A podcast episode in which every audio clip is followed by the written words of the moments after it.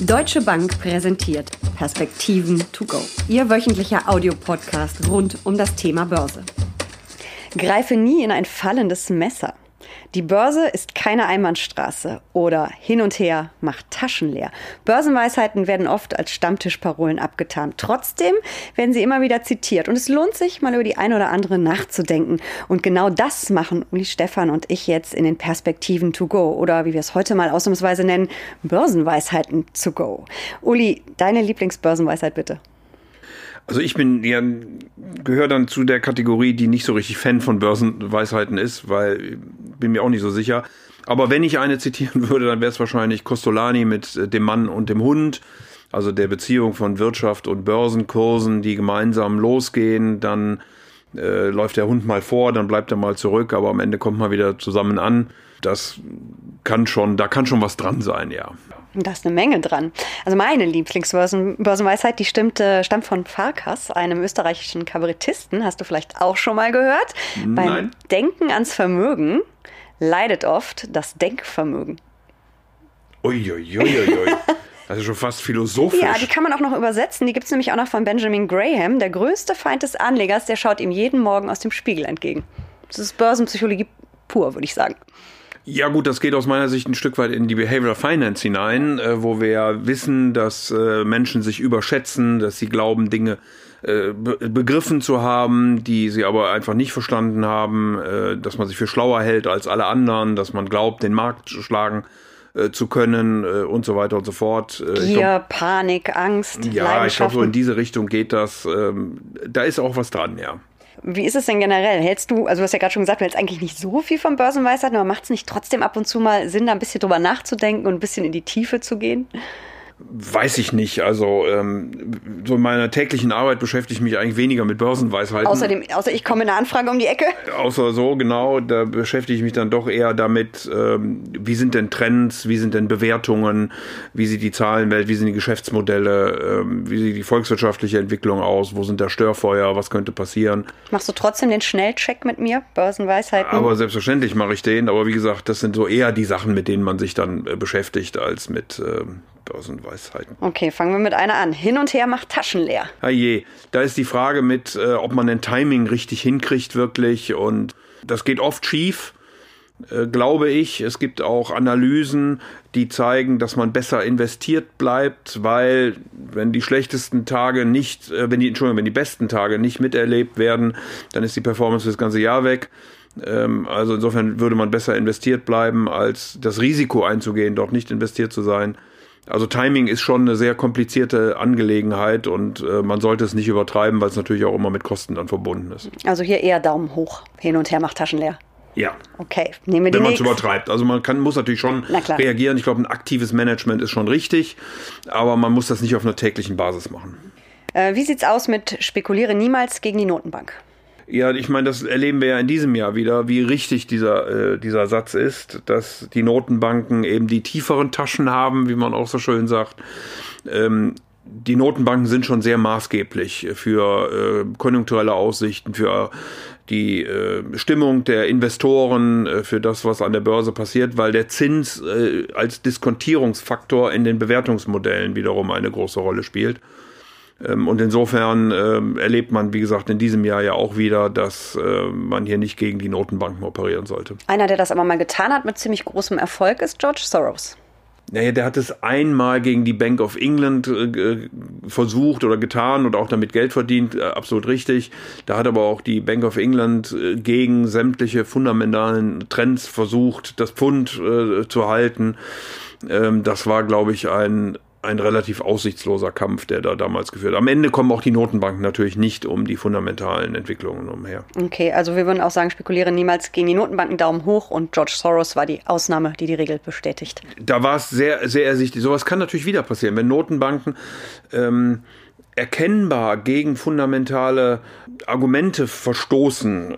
Ich will kein, keinem dazu nahe treten, aber wenn ich mir im Moment die Türkei angucke, und äh, gucke, dass dort ein neuer Notenbankgouverneur installiert worden ist, der äh, jetzt die Zinsen doch massiver senkt, als das wahrscheinlich richtig wäre vor dem Hintergrund Währung, vor dem Hintergrund Inflation, dann ist das ein heißes Eisen. Das kann gut gehen.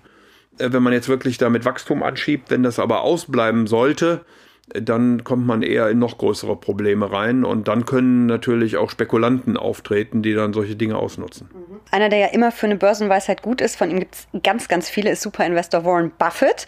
Und äh, ich finde, die legendärste von ihm ist, sei ängstlich, wenn alle gierig sind und sei gierig, wenn alle ängstlich sind. Ja, aber das spielt so ein Stück weit auf dieses Value and Growth, glaube ich, ähm, an. Äh, will man dann, wenn alle in Panik verfallen, äh, kaufen, da muss man schon sehr starke Nerven haben, das zu tun. Und dann muss man natürlich auch mit einem Blick nach vorne äh, investieren und sagen, wer hat denn wirklich auch gute Geschäftsmodelle und zukünftige Erfolgsaussichten und wird jetzt aber relativ zu billig äh, bepreist. Äh, das macht dann Warren Buffett, äh, er hat ja in der Finanzkrise dann auch Banken gekauft zum Beispiel. Als sie keiner haben wollte. Hat damit sehr gut Geld verdient, äh, auch Versicherungen gekauft, hat damit auch sehr gut Geld verdient. Wie gesagt, da muss man dann die Nerven zu haben, das zu tun. Äh, aber man kann auf diese Art und Weise, glaube ich, schon sehr ordentliche Performance einfahren. Es gibt ja auch immer wieder die Statistiken, die zeigen, dass die allerbesten Börsentage auf die allerschlechtesten folgen. Also sprich eben auch genau diese Überreaktionen, die dann passieren. In Panik wollen alle durch die gleiche Tür und am nächsten Tag ähm, überlegen sich es einige doch nochmal anders. Das wäre natürlich auch so ein äh, Beispiel für die Börsenweisheit. Ja, aber dann würde ja dagegen stellen, äh, greife niemals in ein fallendes Messer. Und da ist nämlich auch etwas dran. Also man muss schon gucken, was ist der Grund? Gibt es wirklich einen Grund? Muss ich umdenken? Wird, wird hier, ändert sich hier wirklich etwas und äh, wird der Verfall weitergehen? Oder ist es eben gerade eine Panik, die durch den Markt läuft ähm, und die morgen wieder vorbei sein kann? das muss ich schon versuchen, als Investor auseinanderzuhalten und äh, muss mir dann eben angucken, ob das Unternehmen, in das ich da investiere, wirklich werthaltig ist und Zukunftsperspektiven hat oder eben auch nicht. Nur weil es gefallen ist, muss es nicht wieder steigen. Es kann auch weiterfallen. Ähm, ich finde einen ganz äh, guten Weg, um diese Börsenweisheit aber trotzdem für sich selber umzusetzen, sind ja eigentlich Fonds- oder ETF-Sparpläne. Weil da kaufe ich ja auch immer viele Anteile, wenn es gerade billig ist und eben alle ängstlich sind und weniger Anteile, wenn gerade die Kurse hochstehen und eigentlich alle eher ein bisschen gierig sind. Ja, das ist absolut so. Also ich habe meine äh, Kinder, jetzt hätte ich fast gesagt, gezwungen. Dazu sind die mittlerweile ein bisschen zu alt, aber äh, sind jetzt aus dem Studium raus. Ich habe sie äh, liebevoll gebeten, als, Fürsor als fürsorglicher Vater, dass sie doch in äh, Sparpläne investieren, vor dem Hintergrund, dass sie jetzt noch sehr viel Zeit mitbringen. Und wenn man das eben sehr diszipliniert und kontinuierlich tut und die Märkte nach oben geht, dann freut man sich sowieso.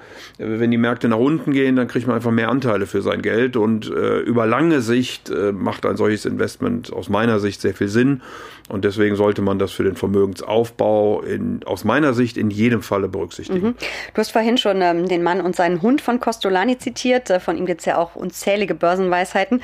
Eine ist, die Börse wäre keine Börse, wenn nicht viele Narren ihr Unheil durchtreiben würden. Es sind wirklich so viele Narren auf dem Parkett unterwegs? Ja, es gibt eben bessere und weniger gute informierte, äh, informierte Sehr An diplomatisch formuliert. Äh, Anleger und äh, in der Theorie würde man sagen, dass die weniger guten, ähm, weniger gut informierten Anleger dazu führen, dass die Kurse ein bisschen verzerrt sind und deswegen die gut informierten Anleger dann Chancen haben, ähm, Gewinne zu erzielen ich persönlich bin ein großer Anhänger der Effizienzmarkthypothese. Ich glaube, dass es äh, nicht möglich ist, Kurse morgen zu prognostizieren oder nächste Woche. Dann sagt man in der Theorie, dass der beste Schätzer für den Kurs von morgen der Kurs von heute ist. Ich weiß eben nicht, ob es rauf oder runter geht. Man muss aber dazu sagen, und äh, das belegt eben auch die äh, Theorie, dass ähm, die Kurse morgen abhängig sind äh, von einer positiven Drift. Wir haben eben Wachstum und wir haben Effizienzsteigerung, wir haben Profitabilität. Äh, das hilft, dass die Kurse insgesamt nach oben gehen und dann von einer Zufallsvariablen, die die Kurse eben um diesen ähm, in Anführungsstrichen Warenwert schwanken lassen. Ähm, und dieser, diese Schwankung wird eben dadurch ausgelöst, dass es dann eben wieder besser und schlechter informierte Investoren gibt, die den Kurs mal in die eine oder andere Richtung lenken, dass es Panik gibt, dass es Euphorie, also dass es sehr viel äh, menschelt auch an der Börse und dann eben die Kurse natürlich nicht in der geraden Linie laufen, sondern eben mit äh, entsprechenden Ausschlägen, auch zu hohen Ausschlägen nach oben und unten versehen sind. Apropos Menscheln und Emotionen, ich hätte da noch einen vom legendären Costo. Die Börse benimmt sich oft wie ein Alkoholiker. Bei guten Nachrichten weint sie, bei schlechten lacht sie. Ja, kommt aus meiner Sicht immer auf die Erwartungen an. Also es gibt äh, vermeintlich gute Nachrichten an der Börse, die aber noch besser erwartet worden waren und dann reagieren dann doch die gut informierten Anleger wieder enttäuscht. Die nicht so guten fragen sich auch, warum reagiert denn die Börse? So war doch eine gute Nachricht. Ja, war auch eine gute Nachricht, aber sie war eben noch besser erwartet und genauso vice versa. Oft ist es auch so, dass die Börse schon im Vorhinein sehr stark reagiert. Also Beispiel ist Berichtssaison. Da war die Vorberichtssaison sehr schlecht. Die Unternehmen haben die Erwartungen sehr stark nach unten gemanagt. Trotzdem war die Entwicklung, äh, die Performance an den Börsen sehr, sehr gut weil die Notenbanken sich geäußert haben etc. pp. Jetzt kommt die Berichtssaison, sie überrascht dann positiv, trotzdem gehen die Kurse nicht mehr so mit, äh, weil sie eben im Vorfeld schon deutlich ähm, gestiegen sind, in der Erwartung, dass man eben wird schlagen können.